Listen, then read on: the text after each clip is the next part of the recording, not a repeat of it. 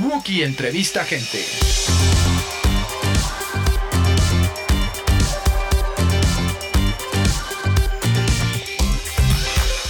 Hola a todos, gracias por escuchar este programa que si ustedes se están preguntando, ¿qué clase de podcast es este? Esto se llama Wookie Entrevista Gente. No podría ser más obvio porque la idea es exactamente esa. Yo soy Wookie Williams y voy a estar entrevistando gente en este programa. Eh, todo esto surge como de la curiosidad de conocer más de ciertas personas eh, que a mí me parecen interesantes y que creo que a ustedes también les van a parecer interesantes. Eh, ¿Qué clase de personas se preguntarán? Músicos, deportistas, comunicadores, influencers, cualquier persona que me despierte curiosidad y que diga yo, esta persona tiene muchas cosas que decir y a lo mejor nada más está diciéndolo que siempre dice en los medios en los que está y a lo mejor a mí me dan ganas de conocer un poco más de ellos. Eh, así que pues decidimos hacer este programa para saciar esa necesidad, esa curiosidad. Eh, pues, me interesa mucho conocer la personalidad y, qué mueve a las personas que van a estar en este espacio. Eh, espero que a ustedes también les interese y les guste esto. La idea es que esta primera temporada sea de 10 episodios, 10 personas de varios ámbitos. Eh, ya verán ustedes que sí, sí, sí está como un poco por todos lados y eso me da mucho gusto y me da mucha emoción. Eh, y lo van a poder escuchar en YouTube, en Spotify, en Apple Podcast, en SoundCloud, va a estar por ahí en todos lados. Y mi primer invitado es, es, es un verdadero hombre del renacimiento, ¿no? Tienes, tienes tus manos metidas en, en muchas cosas y eso me hace pensar que, que, tienes muchas historias muy interesantes que contar. Mi querido Cha Wookie. Eres el primer invitado de este podcast. Oye, pues qué honor, ahijado, qué honor, ¿eh? Eres el, el, el, padrino, efectivamente. Qué bien, ¿no? Pues muchísimas gracias. Un gusto estar por acá. Pues eh, no, hombre, el gusto es mío que hayas venido. Gracias. Y quería yo preguntarte, ¿estuviste siempre en domingo? Eh, pues sí, fuimos. ¿Cuántas veces fuimos con Fobia siempre en domingo? Yo creo que mínimo dos veces fuimos a siempre en domingo. Se les tocó patada de Raúl Velasco. Y no, no tanto. Lo que pasa es que era, era difícil llegar a siempre en domingo siendo músico de rock, ¿no? Porque él no le gustaba nada el rock. Nada, nada, nada, nada. Era del diablo. Sí, no era su onda, no era su generación, no conectaba, no era, no era su rollo, la verdad. Pero sí era mucho el rollo de Karina, de su hija. Entonces Karina era muy fan de, de, Fobia, de los caifanes, de los amantes, etcétera, etcétera. Y decía, papá, papá, invítalos, invítalos, invítalos, invítalos. Hasta que nació tanto la niña que, que, dijo, bueno, que, el papá dijo, bueno, órale, va, a ver, ¿no? Entonces, pues ahí estuvimos dos, dos domingos acompañando a la gran familia mexicana. Qué padre. Me, me, preguntaba yo lo de, lo de la patada, porque dije, ah, pues sería como, como mi patada. ¿eh? Sí, claro. Este podcast. Ah, pues yo te doy tu patadita, pum. Está, está, está bueno. Sí, pero no nos tocó. Más bien era una patada de ya váyanse, ya, ya no favor, los aguanto. ¿no? sí, algo así. Eh, estaba yo, me puse a ver videos viejos de entrevistas viejas, eh, de apariciones en programas de, de, pues, de, fobia en los 90. Eh, y el primero que vi fue el de La Movida. Ah, ajá. ¿Te pones a ver tú alguna vez esos, esos programas, esas entrevistas? Casi no, casi no. Este, no, de repente no me aparecen mucho ahora con las redes sociales, así, mira lo que me encontré. Ajá. Y veo los videos y digo, ay, Mira, sí me lo he pasado bien, ¿eh? Órale. La verdad, ya muchas cosas no me acordaba. O sea, ahorita me dices que fuimos a la movida y sí me acuerdo haber estado en algún programa con ¿No Verónica te acuerdas Castro. qué traías puesto en la movida? Mm, es que también los confundo con Mala Noche No. ¿Te acuerdas que tenía este otro sí, programa de Mala Noche Mala No? Noche No. Me acuerdo de un programa de esos dos, no sé si fue Mala Noche No o La Movida, que Leonardo se cayó, dio el Juan Gabrielazo. Órale. Dio un Juan Gabrielazo y nos acabamos de comprar unas playeras de Star Trek. Leonardo traía la del Capitán Kirk y yo traía la de Spock. Entonces, al menos me acuerdo que en uno de esos programas estaba vestido como de viaje a las estrellas. Debe haber sido mala noche, no, porque en la movida traes una especie como de. No, no sé, son como, como unos mayones de los, como de los hombres X, como amarillos. Ah, pero era un traje completo. Era un traje completo. Ah, sí, claro, claro. Y Paco un, y yo y un abrigo uno. verde. Ajá. Increíble. Sí, sí, era, sí. era un look así como. Y, y el programa, al principio del intro, los, los mencionaba como eh, unos chavos bien prendidos. Pues claro. Eso decía de- Eso era muy importante ustedes. en aquella época, ser prendido. Sea, era como si estabas prendido, estabas en la onda, ¿no? Sí, claro. Eh, me, me- me dio mucha curiosidad la, la entrevista porque se ven de alguna forma como incomodones. Verónica Castro se la pasa preguntándoles de, de la moda, en realidad. Entonces, tú, tú cuentas la historia del abrigo. Era de mi amiga Y- Nuri. Sí. Ajá. Eh, eh, y después vi otro video con, con Paco Stanley, Ajá. que también se ven tan incómodos cuando están bailando los pollitos o no sé qué Ah, nos pusieron a bailar los pollitos. Ajá, y están así como de... "Ah, Es que sí, eso sí era bien feo. ay". Te ponían siempre a hacer ese tipo de cosas. Pues es que era incómodo por varias razones. Digo, yo nunca he estado en estos lugares donde te enseñan a ser estrella, el, el centro de capacitación, Televisa y todas esas cosas, pero imagino que pues debe haber como un protocolo para contestar en las entrevistas y en este tipo de grupos que además pues eran, bueno, siguen los grupos coreográfico Sí, sí, sí, vocales muy de moda, Exacto, y eh, armados, armados. y hechos, etcétera, etcétera. Pero, pues yo me imagino que, que sí tienen que, les dirán, no, chavos, si tienen que salir bien prendidos, ¿no? Y les dan a cada uno su personalidad. Tú vas a ser el dormilón, tú vas a ser el travieso, tú vas a ser el no El- sé el qué, ¿no? misterioso, ¿no? Y era muy curioso porque como que cuando ibas a estas entrevistas, pues como que querían entrevistarte así, ¿no? De a ver, chavos, ¿y quién es el más prendido? ¿Y quién es el más travieso? ¿Y quién es el más dormilón? ¿Y qué anécdota es la más chistosa que les ha pasado? Entonces, pues era así de. Y además, por otro lado, pues era Verónica Castro. Sí, claro. No, o sea, tenías enfrente a Verónica Castro, guapísima, que la habías visto mil veces en la televisión, porque pues nosotros crecimos en una época donde algunos tenían cablevisión, ¿no? Pero Claro, la no mayoría llegaba era- a todos no llegaba. Yo, por ejemplo, no tuve cablevisión nunca No, hasta yo hace tampoco, sí. muy poco tiempo y ya lo cancelé porque cablevisión, pues como es por cable, pasaba un camión siempre y ¡tras! se caía el cable y Chas. esperar al de cable es lo peor que puede pasarte en la vida porque no sabes a qué horas va a llegar. Pero este, pues era como las personas que veíamos pues todo el tiempo, ¿no? O sea, porque Claro, pusiera Rosa Salvaje. Exactamente. los programas en la noche. Sí, sí, sí. Además, pues Vero Castro, ya Claro, sabes. claro. Entonces, pues era como una cosa también entre nervios de saber que estaba saliendo en televisión nacional, que todo el mundo te estaba viendo, que no estábamos preparados ni, ni realmente con ganas de contestar ese tipo de preguntas. Nosotros queremos que nos preguntaran, pues, de. Pues preguntas aburridas, la verdad, para un programa así, ¿no? Así la gente Sí, en general más decía, clavado, "Ah, ¿no? Órale, Como- sí, se fueron a grabar a todo lugar. Ah, órale, los grabó no sé quién. Ah, órale, este. Y hablan de microbitos y hablan de gusanos y etcétera, de etcétera. Entonces, como sí. que. Pues era como una combinación entre nervios, pero pues que hoy no nos hagan eso. Y sabíamos que en algún momento del programa iba a haber el momento ridículo, así de que te iban a disfrazar de algo, o te iban a poner a bailar, o te iban a poner a hacer cosas de. Yo llegué a un momento en que ya cedí al lado oscuro y me decían, "Te- vamos a bailar. Sí, claro, por supuesto, órale, ya, Ya, bailamos. Venga, venga, todo. Sí, entonces como que ya de alguna manera los otros del grupo decían, ay, qué bueno que ya lo está haciendo el chat. y sí, yo ya me, me Tomaste la personalidad del más prendido. Agarré la del, no, del más suavecito, yo creo. Ok, ok. Eres sureño. Sí, de toda la vida. ¿Qué tan fundamentalista eres de, de- de ser sureño? Porque yo soy muy del sur y entre más al sur te vas de la Ciudad de México, creo que se pone más, eh, más fundamentalista la onda. Entonces, ¿De dónde eres? eh, de poquito más abajo del centro de Tlalpan. Ah, pues sí, es Deep South. Soy Deep South. Entonces, esta pregunta es muy importante. Para ti, ¿dónde acaba el sur de la Ciudad de México? Mira, yo toda mi vida he vivido más o menos por la zona de Coyoacán.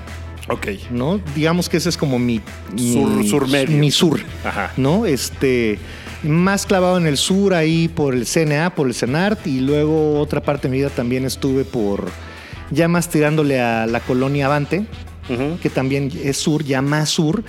Este, pero no soy tan clavado. O sea, amo el sur y digo, a donde sea que tenga que ir a algún concierto, alguna fiesta, alguna reunión, lo que sea, voy. Sí me da flojera. O sea, hay veces que sí digo, ay, ¿por qué no hay más cosas por el sur? Ajá. ¿No? Así, más conciertos por el sur, más lugares para tocar en el sur, Ajá. más este restaurantes en el sur. Más ¿no? bares, más Ajá. lugares para janguear. pues, Exacto. Y sobre todo que quieran ir mis amigos que viven en otras partes de la ciudad, porque sí hay, y hay unos bien chidos. Pero les da una flojera, o sea, parece que le estás diciendo, ay, sí, nos vemos hoy en la noche en Toluca. no, vamos a Pachuca a reventar, o sea, es de, ay, nos vemos en este, el corazón de Maguey, en Coyoacán. Ajá. Ay, hasta allá. Es que sí es un poco como. Es como un viaje. Ajá. No, si estás en, no sé, la, la Santa María de la Ribera, en la San Rafael, y te dicen vamos allá, sí es como de. También tengo que hacer unos sándwiches para el camino, ¿no? O sea, Sí, sí tienes exacto, que tener exacto. un plan de cómo llegar allá, cómo vas a salir de allá. No es tan, pero no está tan lejos. No, es no una está mala tan percepción lejos. Es una mala percepción y es también como culpa del tráfico. Eh. En la noche también, pues ya regresarse en taxi, Uber, lo que sea, pues ya es, ya es dinero extra. Es, es como una cosa rara. Por eso aprendí muy joven, te digo, a ceder. ¿no? Entonces bueno, pues yo Bueno, voy, órale, no pasa nada. Oye, cuando eres muy joven, ¿qué postres tenías en tu cuarto? ¿Cómo era tu cuarto? ¿Qué, qué, ¿A qué le entrabas en ese entonces?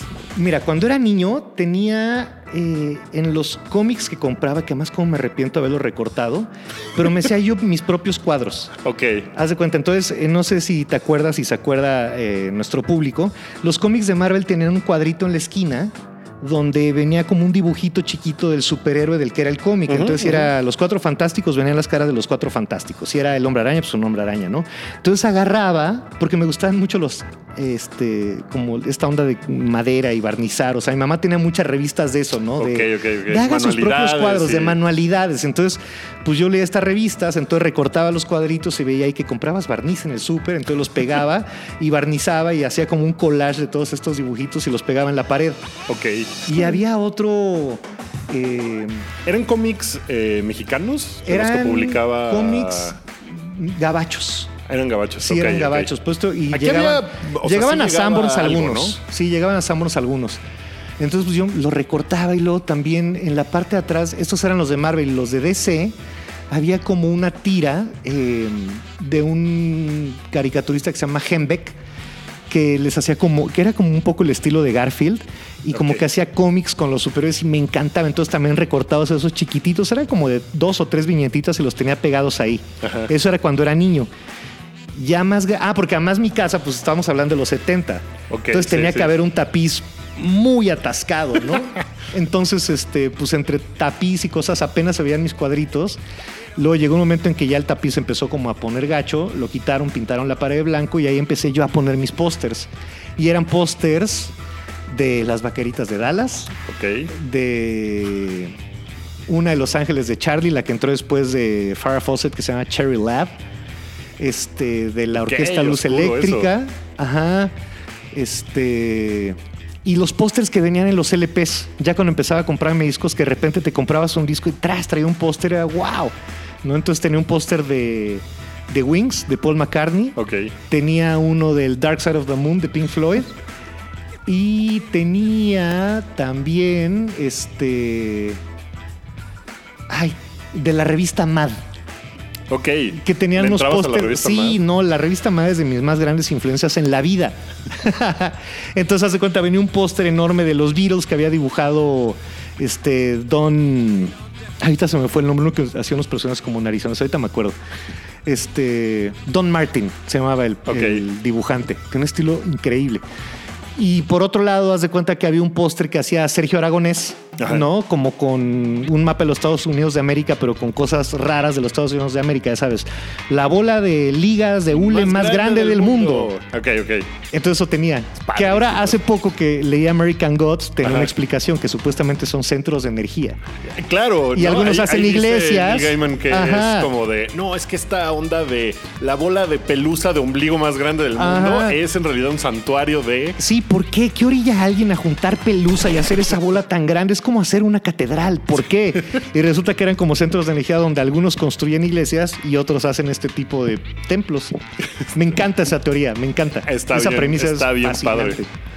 Entonces, de eso eran mis carteles. Ok, ok. Yo tengo una teoría que cuando uno es niño, eh, como si fuera personaje de juego de RPG, de rol, eh, uno trae como una mochila. Entonces hay cuatro espacios en esa mochila. Entonces no puedes llevarte todo lo que, lo que tienes a tu disposición. Tienes que escoger un par de cosas para echar en esa mochila. Eh, en cuanto a intereses y en qué vas a seguir el resto de tu infancia, adolescencia y que te vas a llevar a lo mejor a tu vida adulta. Por default, según yo, vienen precargadas en esa mochila la música y el cine. Ajá. que son cosas como que le gustan a todo mundo. Claro. ¿no? Eh, a unos más, otros menos. La de la música a lo mejor es alguien que dice, a mí me gusta toda la música, lo cual en realidad quiere decir pues, que nada le gusta particularmente. Ajá. ¿no? Y las películas, pues igual, pero en general como que a todo mundo es, son dos cosas que se puede clavar un poquito en eso. Y luego quedan dos espacios más. Entonces tienes que escoger qué llevarte. Ok. En mi caso, por ejemplo, cuando era niño yo me llevé videojuegos y me llevé deportes. Ok. No me llevé cómics. Yo nunca le entré a los cómics. Ah, Hasta ¿en hace muy poquito empecé a leer cómics. Órale. Eh, porque pues tenía yo que elegir, como que no podías... Sí. no tienes tiempo para todo. Exacto. Entonces necesitas como escoger cosas. Hay gente que tiene los dos espacios ocupados con cómics, por ejemplo. Eh, ¿Tú qué llevabas en esa mochila? Es muy curioso porque creo que sigo llevando lo mismo desde niño, ¿eh? Eh, es que- es que es o sea, como que ya no cambias. Lo vas cultivando, se va haciendo más grande la mochila. A lo mejor no cambias lo que traes, nada más lo llenas de más cosas de eso, ¿no? Sí, claro, claro. Pues mira, de deportes nada. Yo Nada. hacía al revés, o sea, nada. Ni los nada. vaqueritos de Dallas te Me gustaban las vaqueritas de Dallas, pero el fútbol Pero americano no- no los nada. vaqueros, no. La única vez que tuve me dio un acercamiento con los deportes es cuando el Toro Valenzuela estaba así en el pico de la fama. Ajá. Me sabía la alineación completa de los Dodgers, así primera base, Steve Tommy Garvey. Tommy La Sorda, este, Pedro Guerrero, bla, bla, bla. Este, entonces deportes no. Me gustaba eh, nadar. Pero vaya, pues no necesitas más que quitarte la ropa para nadar, ¿no? Prácticamente. Este, y me gustaba Espera, ¿dó- ¿dónde nadaba? en las estacas. Órale. Sí, antes de que hicieran estos festivales ahí. Sí, que el Baidorá se hiciera. Baidorá, bla, bla, pero, bla. Pero las estacas, pues era un lugar así. como- Increíble. Sí, era bien padre. Sí, sí, porque ahí nace el agua, entonces había como árboles caídos y pasabas por abajo del árbol. Como manglares, ¿no? Se veía súper Manglares, exótico, sí, sí, era, y hacer el recorrido nadando, era, era increíble, desde el Órale. borbotón donde nace el agua hasta lo que era el final del recorrido. Y acampábamos y todo ese tipo de cosas con mis papás. Este. Y frisbee, como que fue como una cosa que sí me gustó, pero me gustaba más el objeto frisbee Ajá. y como todo lo anda alrededor del frisbee, porque pues, no sé si califique como un deporte. Y, y Pues- en mi cuarto tenía colgados también mi colección de frisbees. Órale. Pues ahora hay una cosa que se llama Extreme. Ah, de sí. gente que tira frisbees y pues no sé tampoco si es un deporte. Eh, yo creo que Yo sí. le llamaría pasatiempo. Sí, sí, pero, sí. Pero bueno, tampoco voy a. Pero sí, deportes no. O sea, como que nunca me clavé ni en ningún equipo de fútbol, ni de base. Por el tamaño, en algún momento jugué básquet en la selección de mi escuela, pero pues sí doy el, doy el- la altura, pero no daba la destreza. Ok. ¿no? Ni, el, ni tampoco me clava mucho. Y de hecho lo decimos mucho en las entrevistas. O sea, eh, y es cierto, o sea, muchos amigos se clavaban en ir a la tarde a jugar fútbol, ir a jugar básquet, ir a jugar béisbol, etcétera, etcétera. Pues nosotros nos encerrábamos a tocar ¿Desde qué edad empezaste a tocar? desde los 13. Ok. Ajá. Y este. Pues haz de cuenta, eh, como te platicaba hace rato, y ahorita vamos a lo de la mochila porque tiene que ver lo que te voy a decir. Este. Somos dos, mi hermana y yo nada más. Mi hermana es dos años más chica que yo. Y como que cada quien andaba en su rollo. O sea, yo desde chiquito sí eran como mucho cómics, ¿no? Porque además cruzando la calle de casa de mis papás había un puesto de revistas. Ok. Entonces, pues ahí comprabas cómics, comprabas revistas, ¿no? Las que había de medio rock, pero también la revista Duda, ¿no? Que era como de ovnis y conspiraciones y Ok. e era como el iluminación. de esa época, ¿no? Sí, Un más o menos, más o menos. Porque como era conozca más en Ajá. aquel entonces, que sí era como de avistamiento ovni. Exactamente, exactamente. Era un, como poco, un poco por ahí. Entonces, pues era estar eh, leyendo cómics, viendo la tele, dibujando y escuchando música. Entonces, yo creo que mi mochila sería eso, ¿no? Sería. No sé si cómics y libros estén dentro del mismo espacio. Sí, sí, sí. Este. Cosas para dibujar. O sea, algún cuadernito, un lápices de colores, eh, ahora más, más sofisticado ya, un, Sí, un- una- otra cosa, ¿no? sí, una Wacom. Casi, casi. Este, eh, cómics, libros, algo para dibujar, algo para escuchar música, ¿no? Que es lo que decíamos que pues sí, está ahí. eh, en su momento pues era el Walkman con mis cassettes. ¿De, de dónde sacabas música en ese tiempo? Porque, vamos, en los 70 y los 80 no era igual que ahora. No, no, no, no, Era no. muy diferente, era una cosa Sí. casi ritualística. O sea, yo me acuerdo que yo en los 80 iba a, a Pericuapa. Cuando. Pericuapa era otra cosa, era un tianguis así. Y llegaba yo a mi puesto a comprar o un parche para mi chamarra de mezclilla o, o un cassette mezclado. Ajá. Y de ahí conocía yo bandas, porque Ya. era como la forma de, de pues, entrarle a cosas nuevas. Claro. ¿Tú de dónde sacabas música? Pues yo la eh, sacaba del radio. Ok. Este, y de mi familia. Mi- un tío mío, mi tío Cano, eh, que es el hermano más chico de mi mamá, estuvo viviendo un rato con nosotros en la casa y él me lleva 10 años. Entonces, cuando yo tenía 10, o bueno, obviamente él tenía 20, ¿no? Entonces, como que él me enseñaba lo que estaba pasando. Entonces, por él conocía Queen, por él conocía eh, la Orquesta Luz Eléctrica, eh, por él conocí también, pues, Kansas, Led Zeppelin, eh, toda esta onda rock clásico. Ajá. Pero también estaba la Los música. monstruos del rock. Los monstruos del rock, pero también estaba la música disco a todo. Órale. ¿no? Entonces, como que era esta combinación, y por mis papás, eh, pues conocí a Elvis, conocí a los Beatles, pero también conocí a Pedro Infante, y conocí a Esquivel, y conocí a María Victoria, y a- al doctor Alfonso Ortiz Tirado. O sea, como que la mezcla musical en la casa sí estaba interesante. ABBA, ¿no? También, Ajá. pero Donna Summer, pero Led Zeppelin. O sea, era una cosa bien padre. Y pues lo que alcanzabas a escuchar en el radio, ¿no? Y luego llegó Rock 101 y luego llegó WFM. Antes había otras estaciones como que tenían especiales. Y también... Pues había- seguro muy en la noche o algo, ¿no? Sí, muy en la viernes noche. 10 de la noche. Esto era, esto era de niño. Ya cuando estaba yo más a Ole Zorro, pues ya empezaron a llegar cosas en español también, que era increíble. Ok. Entonces todo esto, eh, como mi mamá es- de Mexicali, pues cada año íbamos a visitar a la familia, entonces teníamos chance de irnos a Estados Unidos. Entonces también ahí escuchabas el radio y a ver qué estaba pasando y lo leías en las revistas y decías, ay, este grupo Ajá. ¿no? Este, a ver, y encontrabas el disco o el cassette y ya te lo comprabas. Entonces, como que de ahí, y luego empezaron a ver aquí tiendas.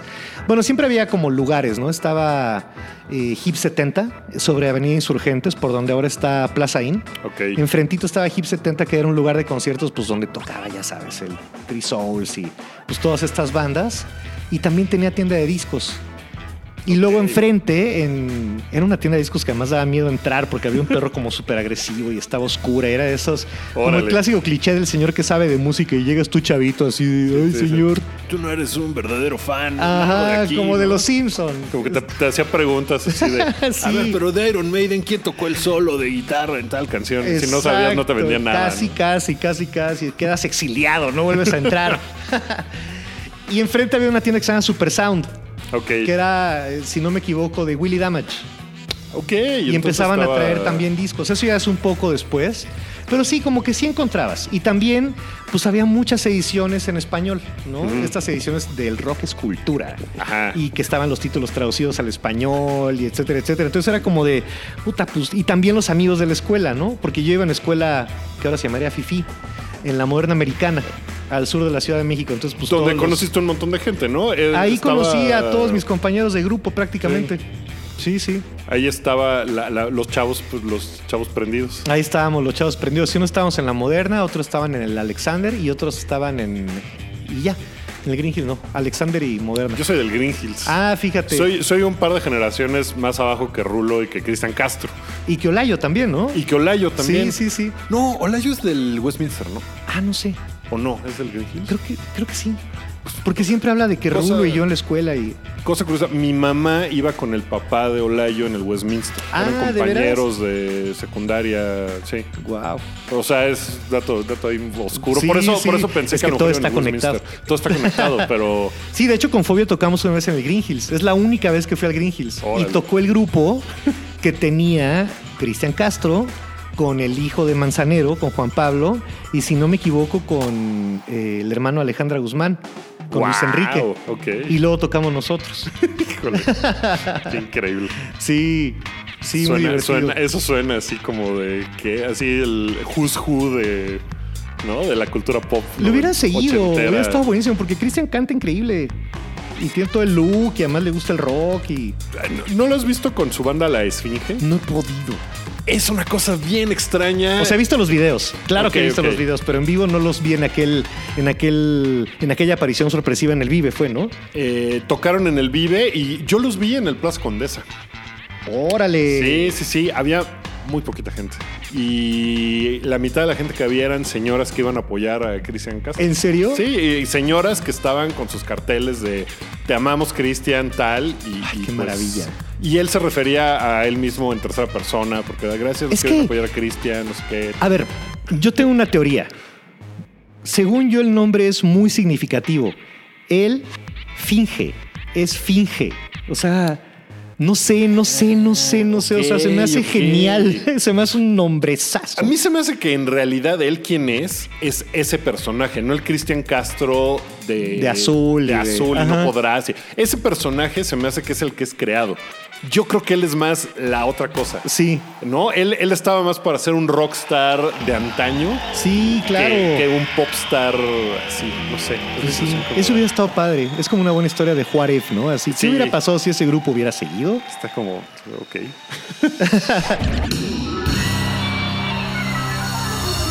¿Cuándo fue la primera vez que, que pensaste, órale, soy famoso? La- no sé si coincida con la primera vez que me pidieron un autógrafo. Me acuerdo perfecto cuándo fue y dónde. Fue una vez que tocamos en el que ahora es el World Trade Center, antes se llamaba el Hotel de México, Sí. y estaba relativamente abandonado, ¿no? Entonces en la parte donde ahora hacen todas estas exposiciones, Expo Tu Bebé y Expo todo lo que te puedas imaginar, eh, la gente que ahora eh, tiene Ocesa hicieron un concierto muy grande donde tocamos eh, varias bandas, entre ellas Fobia, y era como en nuestras primeras tocadas y nosotros decíamos, wow, ya nos invitaron a este concierto con estos músicos, ¿no? O sea, estaba La Maldita y músicos que nosotros admirábamos y que ni siquiera conocíamos, ni siquiera saludábamos todavía, ¿no? Entonces, pues nosotros fuimos los que, Mamá Z, había otro grupo que se llamaba Mamá Z, que era como muy de la época. Creo que Botellita de Jerez también. No me acuerdo muy bien, por ahí debo tener el cartel guardado. y este Es un tesoro eso. Es un tesorazo. Entonces ahí fue la primera vez que me pidieron un autógrafo. Fue cuando dije, órale, wow. Está yendo a algún lado. Esto se va a ir a algún lado, sí, porque además yo he pedido muchos autógrafos en mi vida. Entonces sí los guardo, los enmarco y todo. Ah, sí. Sí, claro, sí, sí, sí. Entonces, este, pues sí es bien padre. O sea, yo creo que esa fue la primera vez que como que dije, ¿qué pasó? ¿Qué fue eso? ¿Por qué? Me sentía así, me pavoneaba. Dije, ojalá me hayan visto los demás. Qué chido. sí. ¿Y cuándo fue la última vez que te sentiste famoso? Este. Es que es curioso porque no sé si soy famoso o soy conocido. Que no sé si sea lo mismo. Porque también me pasa como por diferentes cosas. Yo uso mucho el metro. Y ando mucho en transporte colectivo, metrobús, metro, etcétera, etcétera. Y todo mundo dice, ay, pero ¿cómo? No, ¿Cómo le haces? ¿A poco puedes caminar? Y etcétera, etcétera. Pero una cosa es que llegue y trate de atravesar entre el público en un vive latino Claro. a la cosa de la vida diaria donde hay personas que pues no tienen ni idea de qué es lo que hago, ¿no? Ni de radio, ni de música, ni de nada. Pero yo creo que incluso la gente que, que sí te conoce y te ubica. Lo que pasa es que, por ejemplo, la música de fobia. eh, que, que ya no, de alguna forma ya no es de fobia, es de la gente. Ajá. ¿No? Pero haz de cuenta, Leonardo no, así. Leonardo no podría andar en el metro, Ok. ¿no? Jay no podría andar en el metro, ni, ni, ni se le antoja ni quiere, ¿no? Bueno, pero, pero yo sí, sí, puedo sí. andar por todos lados en el metro y a lo mejor la gente me dice, ay, mira, ahí va el chavo, cha, ¿qué onda? O salúdame al Rulo, este, o salúdame a... ¿Eso será por Iñaki". los años que estuviste como locutor? ¿Crees que eso haya, te haya vuelto como así un, un hombre del pueblo, Pues no sé, de alguna forma? No lo sé. Es que, ¿sabes qué me pasa? También yo me acuerdo cuando empezábamos a tocar que conocíamos a otros artistas, no eran de grupos de rock, que estaban como hartos. Ay, es que qué flojera esto. Ay, es que guácala. Y de, y de jeta y de malas y groseros, etcétera, etcétera. Y dije, ay, qué feo. No, o sea, Está bien gacho. sí está bien gacho, ¿no? Y como que no estaban disfrutando lo que tenían, así de pues, pues no es lo que quisiste siempre, ¿no? Y, y además es como esta cuestión de fama de, de privilegio, ¿sabes? De, no sé, raro. Entonces como que yo siempre he tenido como un sentimiento de, de agradecimiento muy grande, ¿no? Por, por todo lo que he podido hacer con mis amigos y cómo he podido mantenerme haciéndolo y cómo me ha mantenido eso a mí. Porque yo, eh, mis papás, volviendo una vez a la historia de mi familia, mi papá es dentista, mi mamá es dentista, hermanos de mi papá son dentistas, hermanos de mi mamá son dentistas. Entonces cuando había reunión familiar y que preguntaban qué quería hacer Javiercito de Grande antes de que yo pudiera contestar así, ninja, este, va a ser dentista. Ese era el camino que tenías ya Ese trazado. era el camino que tenía yo trazado. Además, eh, soy como de los primeros hijos, sobrinos, nietos. Entonces, como que todo el mundo dice, ay, sí, eh, va a ser dentista, igual que sus papás, ¿no? Y mi papá todo el tiempo me decía, es que sí, Javier, ya tiene los consultorios, ya tiene los pacientes, yo te voy a enseñar y trabajamos juntos. Y, y, ay, Sí, no se me de, antojaba nada. O sea, yo cuando iba al consultorio de mi papá, que además, como dato curioso, estaba exactamente enfrente del borrego viudo. Ok, ok. tenía el departamento número uno, ahí tenía su consultorio y tenía un sótano que además se ve que era como su, su, su leonera, su cueva de soltero, que era lo más finales de los 60 que puede haber. Alfombra roja, larga, peluda, Órale. fotos de futbolistas así, Pelé, ya sabes, este, un estéreo increíble para la época, tele. Entonces eran vacaciones y pues ¿qué hacemos con los niños? Pues llévatelos al trabajo. Y yo me la pasaba increíble en ese sótano leyendo, dibujando, haciendo lo mismo que hacía en la casa. Y cuando subía a la parte de arriba, mi papá era de los dentistas que él hacía sus propios dientes, dentaduras, etcétera, etcétera. Órale. No los mandaba a hacer a un laboratorio. Entonces había mucho con qué jugar. Había cera, había acrílico, había yeso, había fuego. Este, había espátulas, había como cosas para, para hacer cosas. Entonces yo me hacía cualquier cosa en cera y con el mismo proceso que usabas para vaciar una muela postiza o para una para llenar una muela que se te había caído lo que sea, ahí puedes hacer tú tus figuritas de, de- de llave derretida. Órale.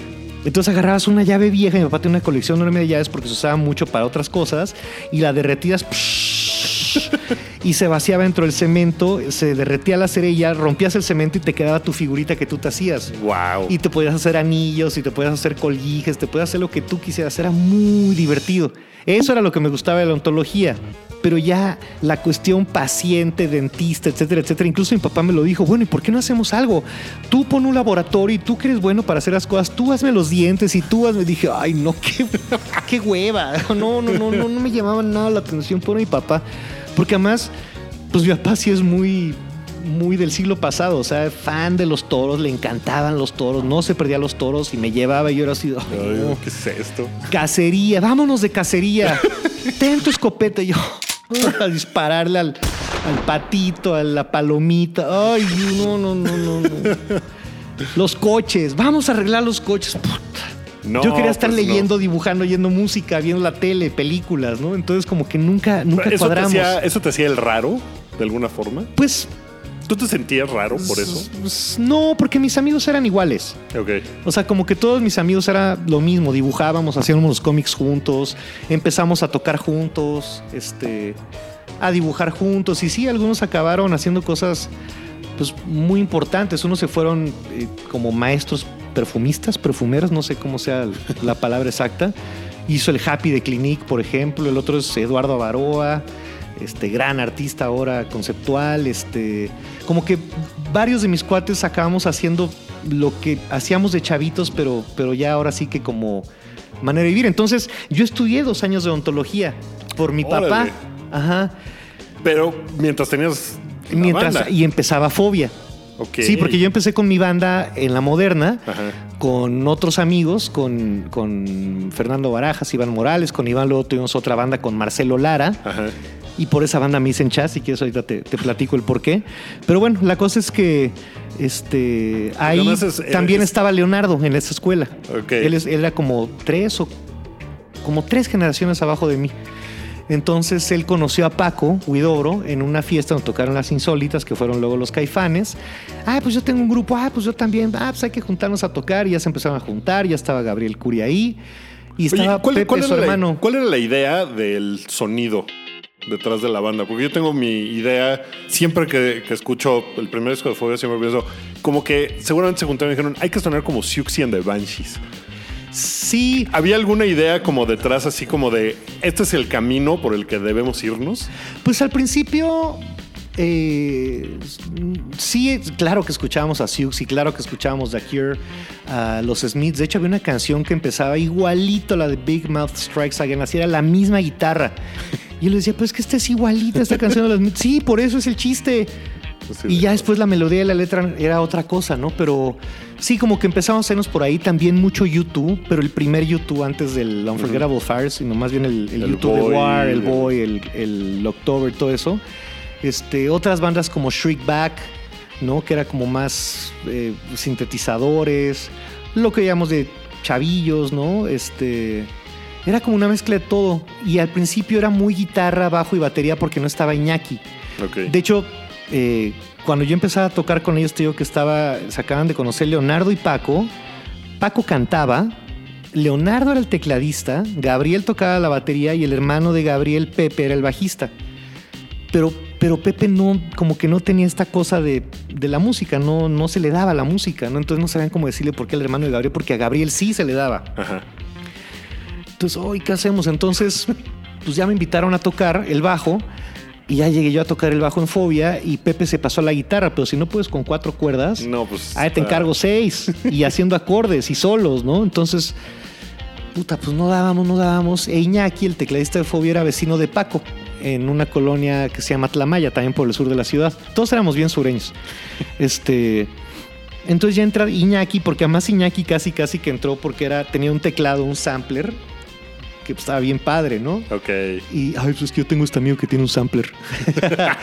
Entonces ya entró, nos cayó increíble, así teníamos unas canciones ya montadas, teníamos una rola que era directamente una canción de ska, ¿no? O sea, era como, teníamos de todo, porque estábamos como de alguna manera viendo por dónde, buscando nuestra voz, integrándonos, nuestra identidad, este, de qué iban a hablar, si en inglés, si en español, Paco cantaba, eh, Leonardo tocaba los teclados, pero ya entró Iñaki, entonces pues como que Leo eh, empezó a cantar, ¿no? Porque pues, se fue dando como las posiciones en el equipo, ¿no? ¿Qué- ¿Quién es bueno para qué?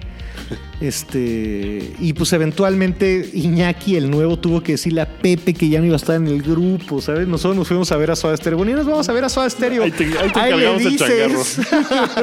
Pero Iñaki siempre ha sido muy buen mediador, siempre ha sido un tipo adorable. Entonces, este, pues creo que fue muy buena opción que le dijera a Pepe.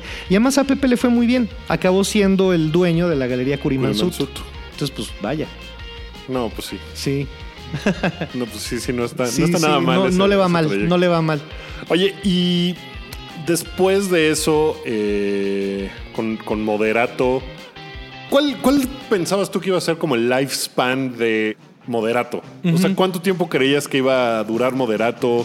Eh, o sea, cuando primero se, se juntaron y dijeron, ah, vamos a hacer esto. Ajá. ¿Qué? Era como de, sí, lo hacemos un mes y ya, o ah, Era una tocada. y ya. Sí. Haz de cuenta, la idea salió un día que estaba. Bueno, ya se había separado Fobia la primera vez. Este. Entonces, pues estábamos, ching, pues ya no tenemos grupo, ¿no? Yo, por suerte, para esa época, justo antes, un, un poco tiempo, poco tiempo antes de que se separara Fobia, yo, digamos que ya estaba de manera oficial en Radioactivo. Ajá. Entonces, pues seguía teniendo como un grupo, ¿sabes? O sea, Claro.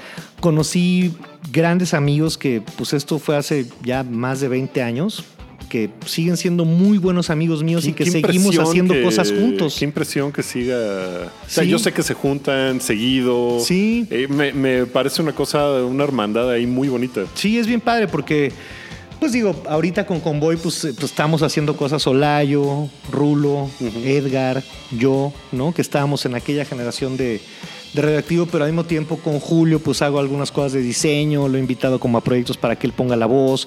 Con Sopitas igual, me ha tocado diseñar para sopitas.com, este, compartimos en algún momento espacio de oficina, Sopitas y yo. Entonces sí como que hicimos pues, una amistad y una hermandad, como dices, bien padre, la misma que tenemos con los grupos, porque a fin de cuentas, pues se separa Fobia.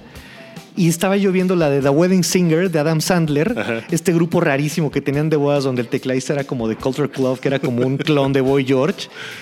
Y dije, ah, pues la verdad, sí estará padre tener un grupo de bodas. Ok. No, o sea, como que ya no está la presión de componer el grupo, El la disco, carrera, el tal. disco, la entrevista, la presión de que se enojó este, pero ya el otro, pero ya sí, pero... ah, Porque es muy difícil tener un grupo de rock, es bien duro. Es bien padre, pero sí es complicado. Claro, esa, esa convivencia, esos egos. Y cuando empiezan ¿no? a entrar Todo. dinero, egos, este, otros aspectos, se, se complica mucho la cosa. ¿no? Entonces dije, hay un grupo de bodas. Pero un grupo de bodas, porque yo en algún momento no me gustaba, de mi vida no me gustaba nada ir a bodas, ¿no? Porque siempre eran, todavía no le agarraba el gusto a la cumbia y al baile y a las chavas, etcétera, etcétera. Entonces como que traía esta cosa de... ay, qué aburridas son las bodas, y acabar bailando con tu tía y con tu mamá, y la servilleta, y etcétera, etcétera. Entonces dije, ¿por qué? Y me quedé con eso de chavillo. Y vi eso y dije, deberíamos hacer un grupo de bodas para, para las bodas de nuestros amigos. Porque además era wedding season, todos se estaban casando, ¿no? Wow, ok. Entonces, con canciones que nos gustan a nosotros, con las que hemos crecido, pero en otras versiones, o a lo mejor hacer las cumbias en, en- no sé. O sea, era como de, esa era la idea general, y llevar show, porque empezaba esta onda de que las bodas, los grupos llevaban show, ¿no? Ya ves que ahorita es así de, parece Broadway. Sí, ¿no? chispas. En este, aquella época producción. empezaba apenas, ¿no? Entonces, este. Pues lo platiqué con Marcelo y lo teníamos ahí como dándole vueltas. Ah, le decimos a fulano, le decimos a fulano. Hasta que un día me encuentro a Jay, ¿no? En un tributo a um, Led Zeppelin. Y le dije, ay, tengo esta idea. Está buenísima. Yo canto. Y dije, órale, yo lo tenía más en la posición de baterista, ¿no? De esa última etapa de fobia. Ah, pues órale. Y le decimos a Randy que toque la batería. Ah, pues órale. Yo le estaba diciendo a Marcelo, pues órale. Yo traía en el Bulldog, me encuentro Iñaki, le digo, ah, es que me encontré a Jay, tenemos este. Me dice, ah, yo ya tengo el nombre perfecto. Digo, ¿cuál? Moderato. Que así se llama una tienda de Perisur. Así se llama una ¿no? tienda de Una ropa en Perisur y Perisur. Plaza Universidad, etcétera, etcétera. Pero suena metal. Sí. No, pero además por lo que íbamos a hacer, pues, o sea, suena metal, pero realmente es moderado, ¿no? La cosa. Entonces, este, dije, no, está buenísimo, ya estás en la banda. Y ahí quedó. Y Marcelo tenía un asistente, eh, cuando trabajaba en la izquierda, le contó la idea y esta chava echó un telefonazo al bully, oye, pues tengo este grupo con estos güeyes, ta, ta, ta. Ya, que toquen la semana que entra. Entonces tuvimos que montar todo lo de moderato en una semana, prácticamente, en dos semanas. Wow. Entonces la idea... Fue en dos, 2001. 2001. Marzo 2001. Ok. Y este, pues montamos todo, ¿no? O sea, como el concepto original arrancó ahí, mandamos a hacer un neón ahí en el centro que dijera moderato con un logo que hicimos de volada. Yo ya tenía mi estudio de diseño, entonces eso salió rápido. Este, el maquillaje, la ropa, prácticamente todas las canciones del primer disco. Y era para hacerlo una sola noche, Wow. nomás así para, ah, estuvo increíble, gracias. Íbamos a hacer una película y esa era la tirada, hacer la película y ahí muere. Pero pues nos la pasamos tan bien y se la pasó la- tan bien todo mundo que empezaron a salir tocadas y fechas y que las hacemos, pues sí, pues órale, pues órale, pues órale y empezó a crecer y la bola de nieve se convirtió en una montaña. Y, y me, me parece una cosa muy cagada que los personajes de cada uno, o sea, tu personaje, Javi, Ajá. o sea, en realidad no es tu personaje, eres tú, o sea... Es que no sé, Como que para no los sé. demás era más fácil. Ajá. eh, ah, pues yo voy a hacer, eh, Randy se llamaba Eddie Eh, Van... Eddie Van Helden. Eddie Van Helden. no, ah, pues está, o sea, Brian Amadeus. Sí. Como que todos eran un nombre distinto, una- un personaje distinto y tú optaste por poner Pues es que es curioso nombre porque, porque, poca gente me conoce como Javier, más gente Ajá. que me conoce como Chay. Además había un menudo, uno de los de menudo que se llamaba Javi. Entonces dije, ah, yo también. Ok, ok. sí, porque Moderatos pues es- era una mezcla de eso, así como entre menudo, pero rock, pero era como el rock según Televisa en los 80, Ajá. ¿sabes? Así que Timbiriche tenía su canción No me canso de rockear y menudo quería rock y Claro. Bueno, Eric, Eric Rubin era. Eric sí Rubin tenía era corazón rocker, rockero, sí, ¿no? claro, hasta la fecha y es un gran músico y gran cantante, sí, sí. Sí. Sí, entonces pues ahí como que agarró y se quedó y lo fuimos exagerando más. Más, así ahora fuego, y ahora chispas, y ahora volar, y ahora limosinas. Y, y casi 20 años después. Y casi, eh, ahora sí, es- casi 20 años después. Eh, y lo que no sé es, alguna vez lo platiqué cuando iba a terapia. Me dice, pues es que sí, o sea, Javier para ti no era suficiente, por eso hiciste a Chay y de alguna manera por eso hiciste a Javi, que es como el súper, ¿sabes? El super Javier. el y super ego ahí, no sé, no sé, es rarísimo. Me- Pero me- sí me gusta que están de alguna manera separados. Sí, claro, ¿no? Como que cada uno vive en su universo. Sí. Es como el multiverso de Ajá. De alguna Sí, forma. exacto. Ok.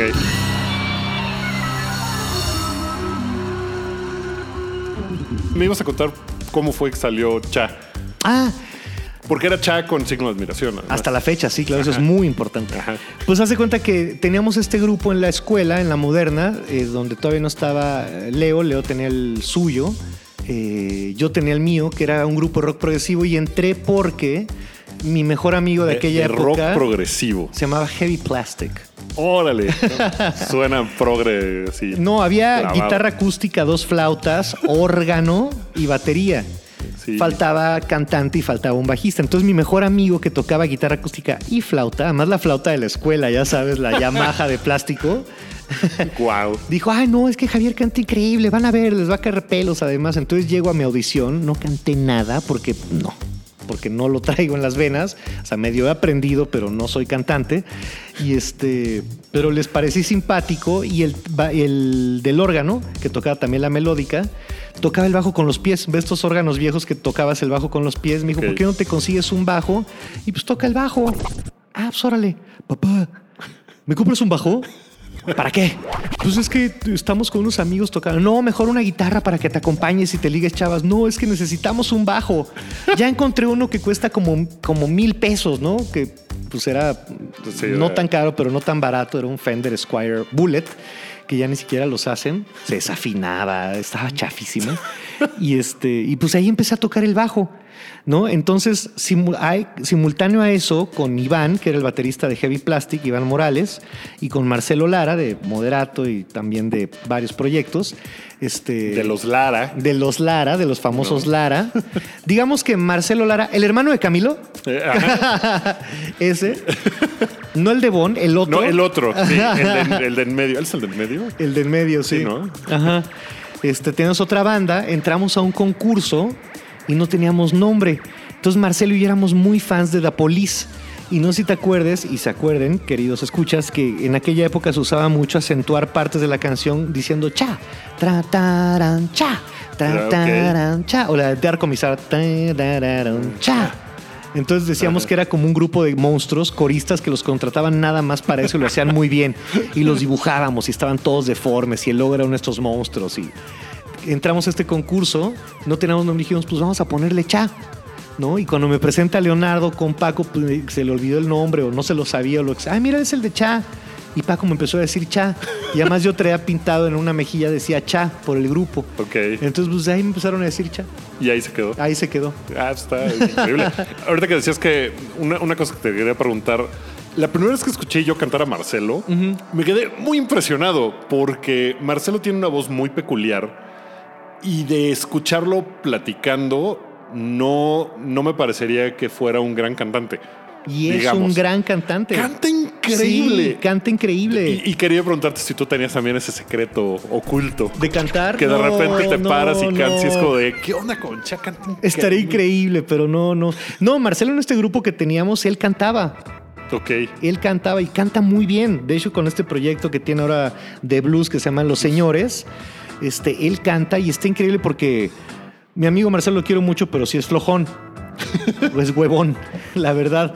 Entonces hay canciones que no les mueven el tono. Entonces él tiene que adaptarse al tono en el que sacaron la canción y hay unas que le quedan muy arriba, pero muy arriba y otras que le quedan muy abajo y lo hace sonar muy bien. Sí, Es- Yo creo que si le movieran el tono a- al tono que le queda a él, tendría un, o sería de veras impresionante la manera en que lo canta, pero también lo malo de esta huevonés de Marcelo, ya se lo dije y ojalá me esté escuchando. Y si alguien me está escuchando, por favor díganlo. Díganle. Se le va a acabar la voz porque la está forzando. ¿Cuál es tu canción, así, go-to canción de karaoke? Ah, toda la vida de Manuel. Toda la vida de Manuel. Claro, por supuesto. Difícil, ¿eh? No, hombre, es regalada. ¿En serio? Es buenísima. Es súper fácil de cantar. Ok.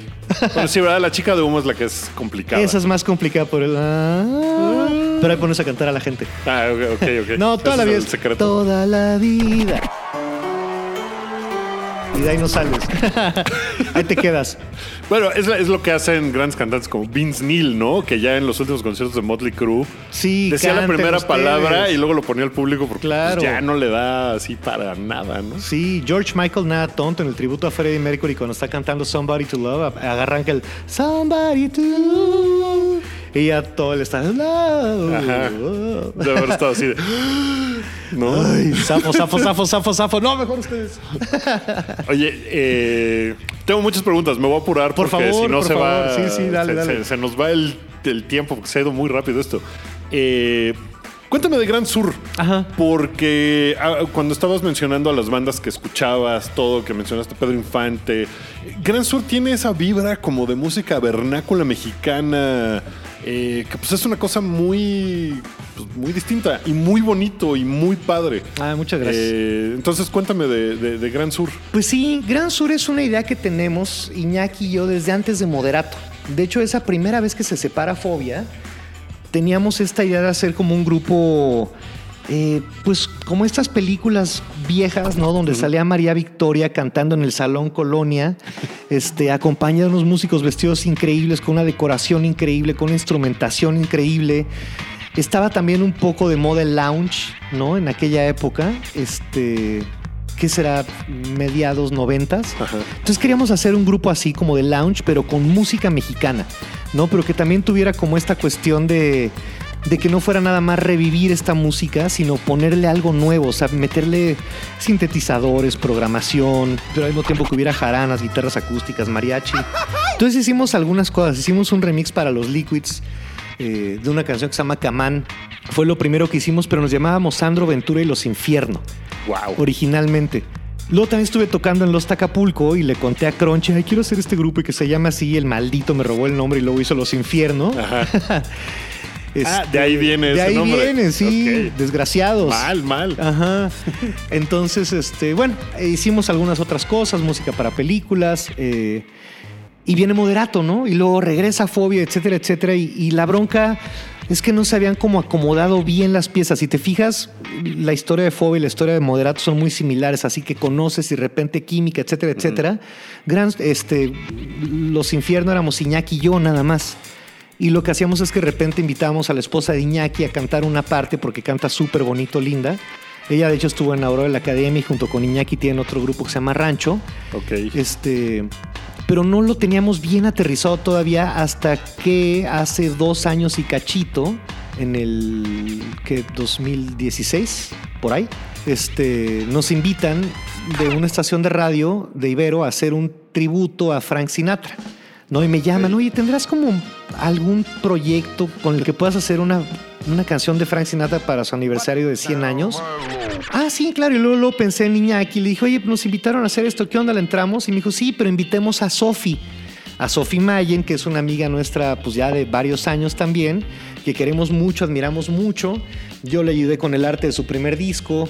Hay muy, una amistad súper linda desde hace mucho tiempo. Y dije, ah, pues órale.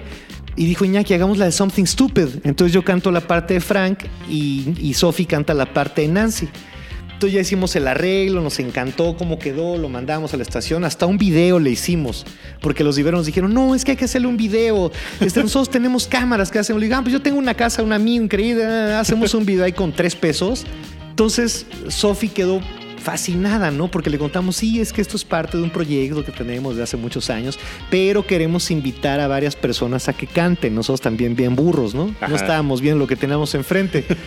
Y decimos, no, pues queremos invitar a Denise de Hello y a Julieta y etcétera, etcétera. Y al día siguiente Sofi nos habla y dice, oiga, los tengo que ver.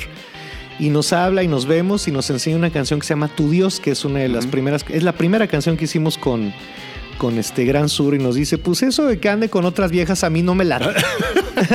ya sabes, de Zacatecas. A, a mí, pónganme el anillo. yo voy a ser la única y escuchen esto y a ver qué les parece. Y oímos la canción y dijimos, no, wow. O sea, la canción era perfecta para lo que buscábamos. La voz de Sofi, cómo se veía, era así, ya más somos amigos, ¿no? Era como volver a empezar otra vez un grupo con tus cuates. Ajá. Entonces grabamos esa canción. Eh, hicimos una aparición en un programa piloto de televisión donde yo tocaba el bombo con el pie y además era un bombo que no era un bombo de batería, una maleta vieja y yo le pegaba con un pedal de bombo. Y Sofi dijo, ay, pues si toco lo- la parte de percusión con una máquina de escribir, porque estaban enseñando donde había una máquina de escribir, entonces quedó como esa versión primaria de, de Tu Dios. Wow. Originalmente en el grupo queríamos que estuviera Burgos de Hello Seahorse tocando teclados para que Iñaki se clavara en la guitarra y que fueran programaciones, ¿no? Y este, pues no, a la mera no se armó con Burgos porque tenía mucha chamba, regresaba Hello, etcétera, etcétera. Entonces Sofi dijo, ¿y si le decimos Elohim? Y nosotros dijimos, ay, pero no está raro que sean como tres de moderato ahí contigo, ¿no? Y si no, ¿quién? Y dices, no, pues sí, después de Elohim, ¿quién, no? Sí, Entonces dijimos, bueno, pero a ver si quiere, porque no es un, ¿no? es un, es un iluminado de la batería, o sea, de veras. Entonces eh, le enseñamos la canción que tenemos grabada, pero pues era de, le vamos a enseñar a este monstruo de la batería que va- se nos ocurre que toque un bombo y una máquina de escribir y chasquidos, nos va a mandar a volar, ¿no? Entonces la oyó y dijo, ay, pues sí me gusta mucho. Después así como que quedó nomás en escucha esto que estamos haciendo y ya cuando hacemos entrevistas, él dijo, ay, ojalá me invitaran a tocar. Y nosotros, ay, ojalá acepte. Y está bien padre porque como que de alguna manera hemos reinventado nuestra manera de tocar, ¿no? Y poder hacer música que pues no tenía cabida ni en Fobia, ni tenía cabida tampoco, bueno, mucho menos en Moderato, ¿no? Y algo que también queríamos hacer desde hace mucho tiempo. Yo tengo este lado de, de diseño gráfico y amo la gráfica mexicana de todo tipo, ¿no? Desde la tiendita de la esquina que hacen su logo y su letrero con los botes de pintura que tengan a la mano, hasta los grandes muralistas y pásale por los cómics mexicanos y pásale por los carteles de películas mexicanos y pues por todas estas cosas que nada más se dan aquí y que yo quería integrar todo en un, en un grupo. La verdad sí puedo decir que, que musical y artísticamente hablando, mi proyecto de vida donde se están concretando todas las cosas que me rayan es Gran Sur. Y es el que siento más mío y es el que siento más... Y es más nuevo, ¿sabes? También es como tener un, un nuevo hijo. A todos los quieres igual. Pero otros ya están casados, ya se fueron, ya hicieron su Y vida. Es- es más, está encontrando es más, camino. ya vete, ya quiero tener mi casa para mí, solo ya cásate. y este es como el, como el niñito que, que todos estamos como súper emocionados. ¿Y ahorita están grabando el segundo disco? Sí, ya tenemos un primer disco en plataformas que se llama Hay Dolor, también hay versión en vinil y en CD. Y ahorita justo estamos terminando de, de grabar el, el segundo disco de Gran Sur. Te- con, con esto que me dices, ¿te interesa grabar más música de fobia, música nueva, música nueva de moderato? O sea, moderato de repente saca el sencillo que es de reggaetón, Ajá. ¿no? Y esta que es este de Drinking Problem, Ah. ¿no? O sea, cosas así como, como que se van como por otro lado por completo.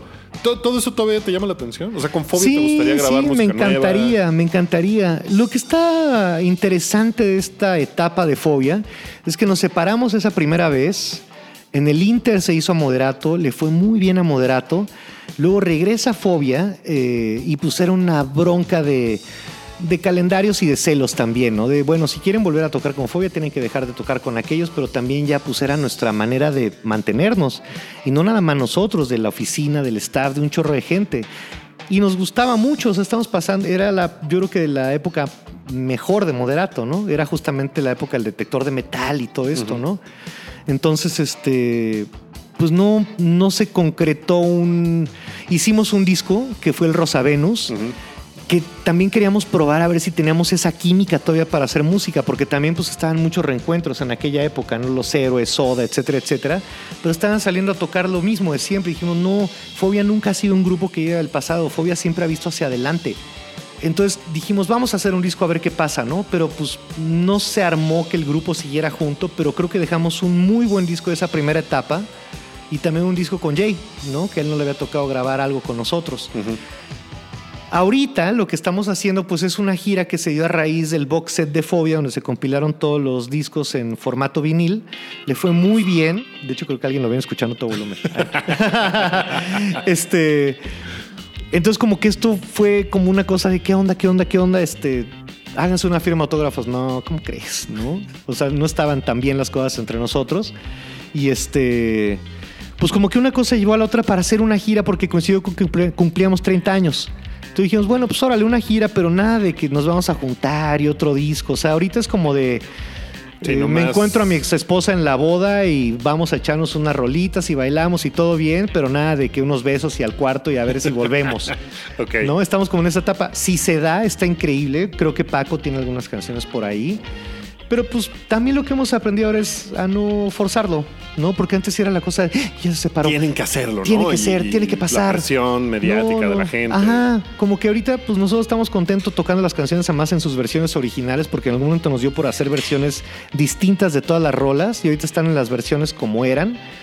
Estamos muy contentos con eso, es un set list de casi 40 canciones cuando hacemos el concierto grande. Entonces, pues ahorita nos lo vamos a llevar así, a ver qué pasa, ¿no? Y ahorita todos estamos como con nuestros proyectos, también muy contentos y es lo padre que hemos también aprendido a que no todo tiene que tener una salida nada más, sino que sí puedes tener varios proyectos con las personas con las que sientas empatía, con las que sientas esta creatividad, con las que sientas esta amistad, ¿no? Entonces, pues la verdad, al menos yo, no sé los demás, yo me lo estoy pasando muy bien, ¿no? Y pues eh, eh, un amigo me dijo, es que se te volvió a juntar toda tu vida, mi amigo Aldo, que le mando muchos saludos, o sea, fue el regreso también, digamos, de volver a juntar a la, a la banda, pero de radio, ¿no? Con lo que hicimos con Convoy, Claro. fue este regreso de Fobia, pero al mismo tiempo Moderato, pero al mismo tiempo Gran Sur. Pero qué padre, ¿no? Porque Increíble. además son todas las cosas que pues, has aprendido en el camino Ajá. y ahora las puedes aplicar. Sí, me encanta, Está me encanta, padre. sí, sí, sí. Oye, pues pasó lo que pensábamos que iba a pasar, que la mitad de mis preguntas se quedaron ahí porque nos extendimos mucho. Qué padre, qué bueno. Eh, Hacemos una segunda temporada. Hay que hacer un, un segundo episodio porque no te he preguntado ni siquiera de los tacos. No, bueno, ese que es un universo por sí solo, ¿eh? Sí, que no sabes que se murió Martín, el que atiende Tacos Charlie. No me digas. Sí, hombre. Uy. Entonces. eh, ¿Y cerraron? No, no, yo creo que yo creo que sigue abierto. Ah, pues vamos, echamos unos Sí, tacos. sí, en sí. La última vez que yo fui ya no estaba él. Estaba una chica atendiendo. Él me parece que falleció hace poquito, pero pues chala. hay que echar unos tacos en su No, honor. pues sí, Mejor claro. suadero de la Ciudad de Por supuesto, turbo, vamos. Súper, súper, vamos. Va, ya estás, mi querido Wookie. Pues muchas gracias. Cha, qué gusto me dio tenerte como primer invitado. No, hombre, de- al contrario. Wookie entrevista gente. es un gran nombre, ¿eh? Eh, gracias, pues creo que es la, la forma más directa de, de, pues de entrarle a esto, ¿no? ¿Para qué le pongo Sí. un nombre así? El ocaso de el destino. Pues no, pues de una vez es como. De eso se trata. Eh, pues sí, la verdad es que sí quería yo hacer, hacer esto y que fuera, eh, insisto, con gente tan interesante como tú. Tan interesante que podríamos grabar otras tres horas probablemente y seguir aquí hablando de, eh, de, de cómics. Casi no hablamos de De cómics. y esas también nos cosas. faltó eso. Tú, muchacho, que acabas de entrar a este maravilloso multiverso y metaverso.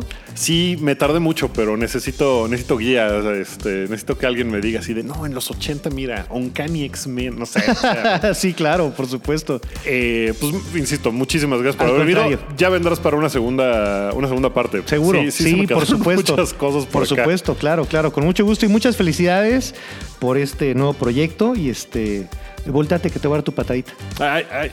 Ay, ay. ya, recordando a, a siempre en domingo. Exacto.